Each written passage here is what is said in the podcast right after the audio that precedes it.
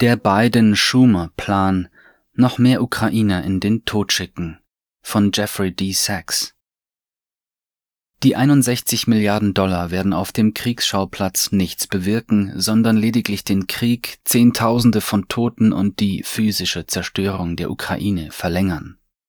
Präsident Joe Biden weigert sich, ein verlorenes Blatt aus der Hand zu geben, während er mit ukrainischen Leben und US-Steuergeldern wettet. Biden und der Parteiführer der Demokraten im Senat Chuck Schumer schlagen vor, das Leben Zehntausender weiterer Ukrainer und 61 Milliarden Dollar an Bundesmitteln zu verschleudern, um Bidens katastrophales außenpolitisches Versagen bis nach den Wahlen im November zu verbergen. Die 61 Milliarden Dollar werden auf dem Kriegsschauplatz nichts bewirken, sondern lediglich den Krieg, Zehntausende von Toten und die physische Zerstörung der Ukraine verlängern. Sie werden die Ukraine nicht retten.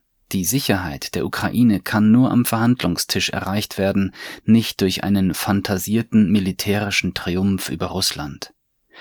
61 Milliarden Dollar sind keine Kleinigkeit. Diese mehr als sinnlose Ausgabe würde die kombinierten Budgets des US-Arbeitsministeriums, der Umweltschutzbehörde, der Nationalen Wissenschaftsstiftung und des Ernährungsprogramms für Frauen, Säuglinge und Kinder übersteigen.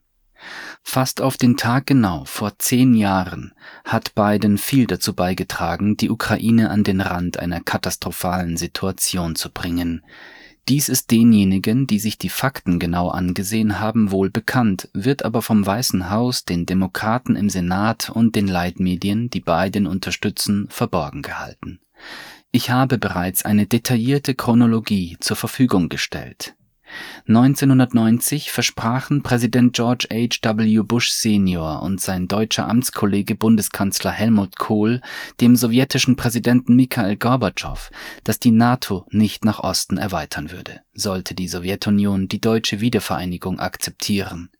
Als sich die Sowjetunion im Dezember 1991 auflöste und Russland zum Nachfolgestaat wurde, beschlossen die amerikanischen Staats- und Regierungschefs, diese Zusage zu brechen Präsident Bill Clinton begann die NATO-Erweiterung gegen den lautstarken Widerstand von Spitzendiplomaten wie George Kennan und seines eigenen Verteidigungsministers William Perry.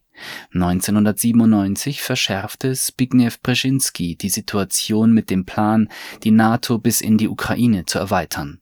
Er schrieb, dass Russland ohne die Ukraine nicht länger eine Großmacht sein würde die russische Führung hat wiederholt deutlich gemacht, dass die Ausweitung der NATO auf die Ukraine verständlicherweise die schlimmste aller russischen Ablehnungsgründe darstellt.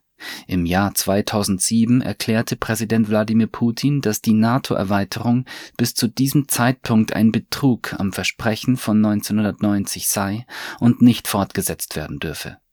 Trotz dieser deutlichen Warnungen auch von seinen eigenen Diplomaten verpflichtete sich George W. Bush Jr. 2008, die NATO auf die Ukraine und Georgien auszuweiten, um Russland im Schwarzen Meer einzukreisen William Burns, heute Direktor der CIA und damals US-Botschafter in Russland, verfasste ein berühmtes Memo mit dem Titel Niet means Niet, in dem er erklärte, dass die russische Ablehnung der NATO-Erweiterung das gesamte politische Spektrum Russlands umfasste.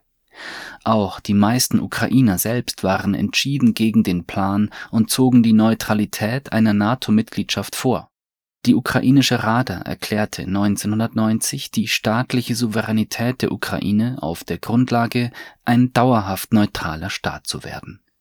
Im Jahr 2009 wurde Viktor Janukowitsch vom ukrainischen Volk auf der Grundlage eines Neutralitätsprogramms gewählt. Anfang 2014 beschlossen die USA, Janukowitsch durch einen Staatsstreich zu stürzen dieses Vorgehen entspricht der üblichen Verfahrensweise des US-Geheimdienstes, die bei Dutzenden von Gelegenheiten auf der ganzen Welt angewandt wurde. Die CIA, die National Endowment for Democracy (USAID) und Nichtregierungsorganisationen wie die Open Society Foundation engagierten sich in der Ukraine. Die führende Person war Victoria Nuland, die zunächst stellvertretende außenpolitische Hauptberaterin von Richard Cheney war dann Botschafterin von George Bush Jr. bei der NATO, schließlich Sprecherin von Hillary Clinton und ab 2014 stellvertretende Außenministerin.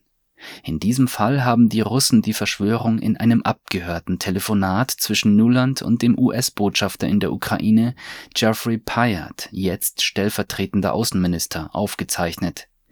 Nuland erklärt Pyatt, dass Vizepräsident Joe Biden bei der Auswahl und Festigung der Regierung nach dem Staatsstreich helfen wird das Ukraine-Team von 2014, bestehend aus Biden, Nuland, Jake Sullivan (damals und heute Bidens nationaler Sicherheitsberater), Geoffrey Pyatt und Antony Blinken (damals stellvertretender nationaler Sicherheitsberater), bildet dieses auch fortan. Es handelt sich um ein Team von Stümpern. Sie dachten, der Sturz Janukowitschs würde rasch zur NATO-Erweiterung führen Stattdessen lehnten die ethnischen Russen in der Ukraine die von Nuland eingesetzte russophobe Regierung nach dem Staatsstreich vehement ab und forderten die Autonomie der ethnisch russischen Regionen.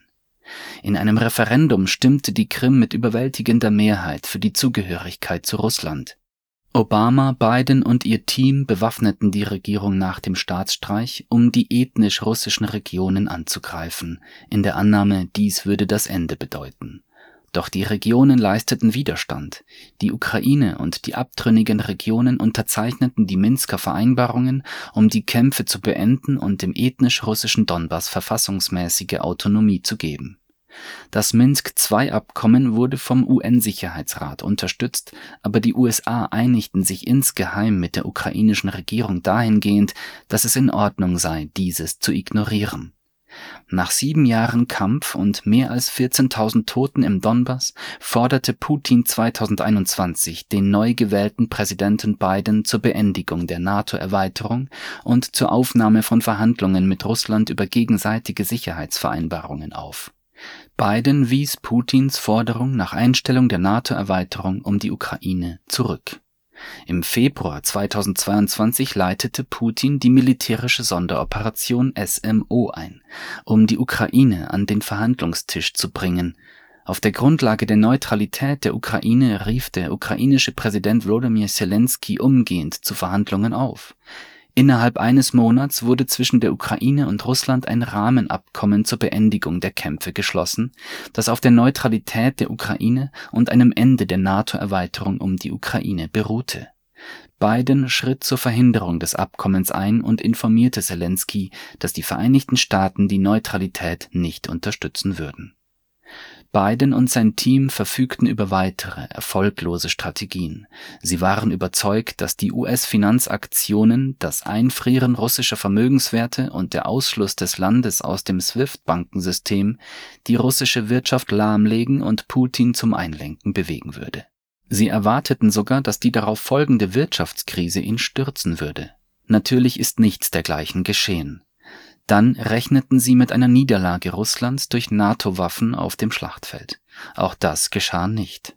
Schließlich gingen sie davon aus, dass die Gegenoffensive der Ukraine im Sommer 2023, die von den Verantwortlichen des Pentagon und der CIA unterstützt wurde, Russland besiegen würde. Stattdessen verlor die Ukraine Hunderttausende von Soldaten, getötet und verwundet, und ihre militärische Ausrüstung wurde zerstört.